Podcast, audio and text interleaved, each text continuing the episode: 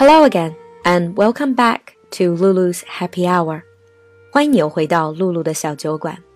The background music I chose for the day is a famous aria by Handel. The name translated into English is "Let Me Weep." 今天背景音乐选择的是亨德尔的一首非常有名的咏叹调，叫做《让我痛哭吧》。And this is going to be our topic for the day. In the previous episode, we talked about all these expressions related to laughter and today, let's look at tears and crying.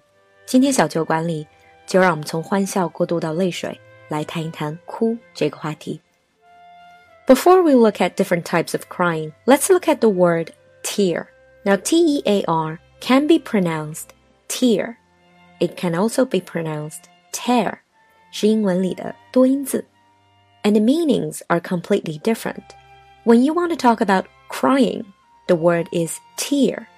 When you want to talk about to rip something apart, you pronounce it as tear. 表示撕裂的时候，这个词会读成 tear. For instance, you tear up a piece of paper. Today, of course, we're focusing on the first type, tear.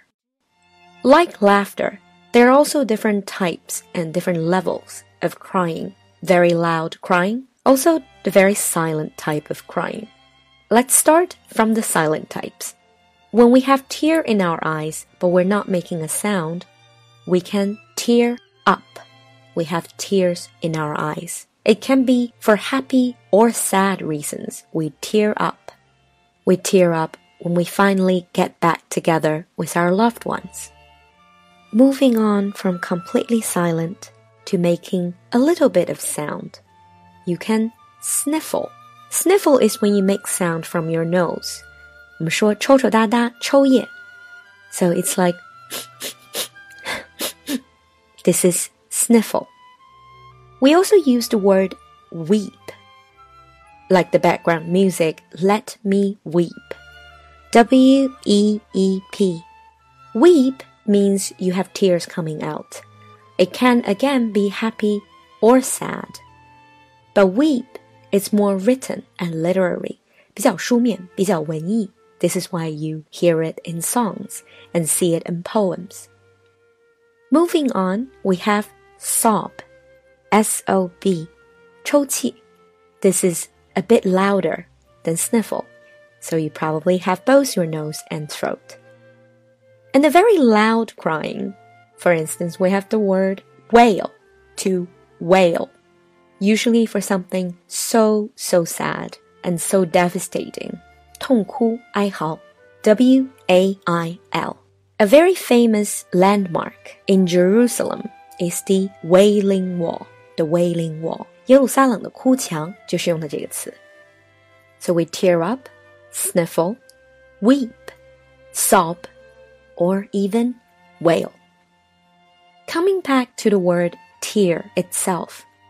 中文我们说流泪。In English, the verb is to shed a tear. S H E D, to shed a tear. Of course, there are tears of sadness, but there are also tears of joy. Tears of joy is when you tear up on a happy occasion. 欣喜的泪水, tear of joy. An athlete finally winning the medal, or a new mom looking at her baby for the very first time. Tear of joy. When we have tears in our eyes, we get teary-eyed, 眼里含泪, teary-eyed. You can use it as an adjective. But tears are not always about sadness or happiness. You can also have fake tears. In Chinese, we have 假慈悲. In English, you have crocodile tears. 鳄鱼的眼泪, crocodile tears. Usually means they're not really sad, they just pretend to be sad. You can say he shed crocodile tears over the accident. That means he didn't really mean it. He didn't really feel sad. Sometimes when we read a moving story or watched a really nice film, we will get teary eyed because the story is so sad or really, really moving. Then we can call this type of stories or movies a tear jerker. A tear jerker. J E R K E R. It will make you cry. 煽情催泪的文艺作品，you can call it a tearjerker. Yesterday, I rewatched the animated film Coco. I was teary eyed the first time I watched it, and I cried again, so that was such a tearjerker. But sometimes tears are not just tears. In English, people say blood, sweat, and tears. Blood, sweat, and tears. 中文我们说心血血汗. In English, you add in tears. All of these are your efforts, your maximum efforts. You can say, I have poured blood, sweat, and tears into this company. I can't let you destroy it. 全部的心血血汗都投入到里面。Blood, sweat, and tears. These are some of the words and phrases. How do we use tears in a sentence? Now let's look at some sentence structures. If we are about to cry, but we haven't cried yet, we can say we are close to tears. The tears are in your eyes, they're not coming out.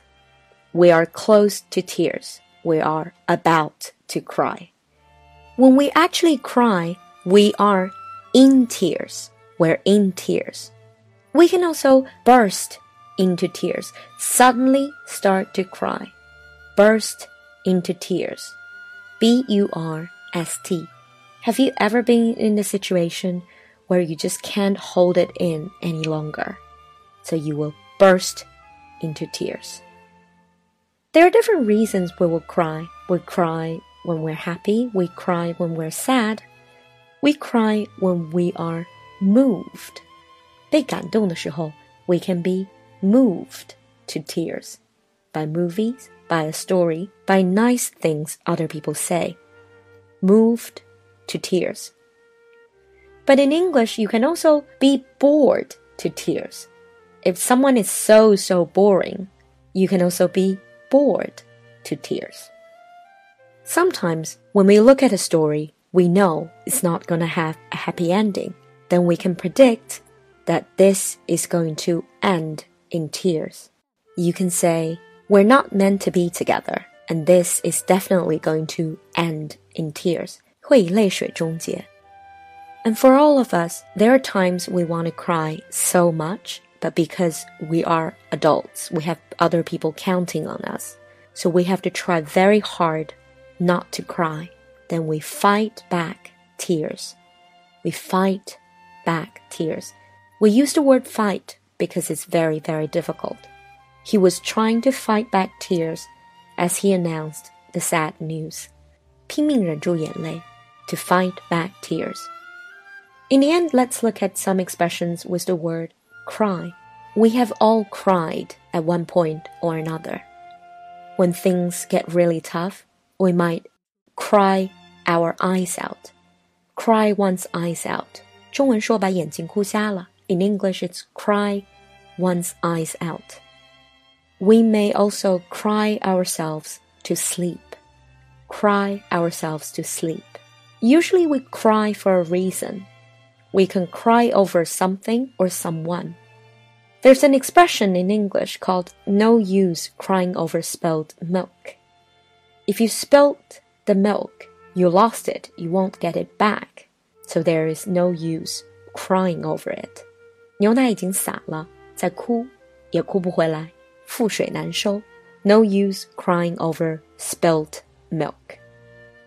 It's all very sad when people cry, but sometimes you can cry too much, therefore being perceived as quite weak and fragile.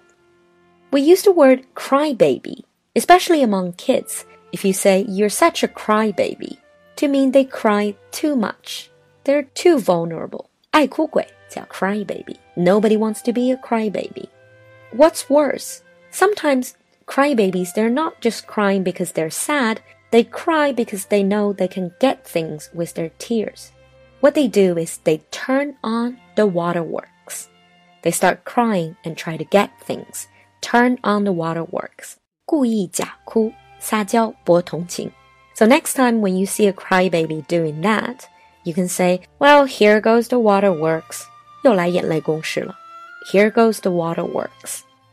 To finish today's episode, I want to share with you a quote about crying I saw the other day.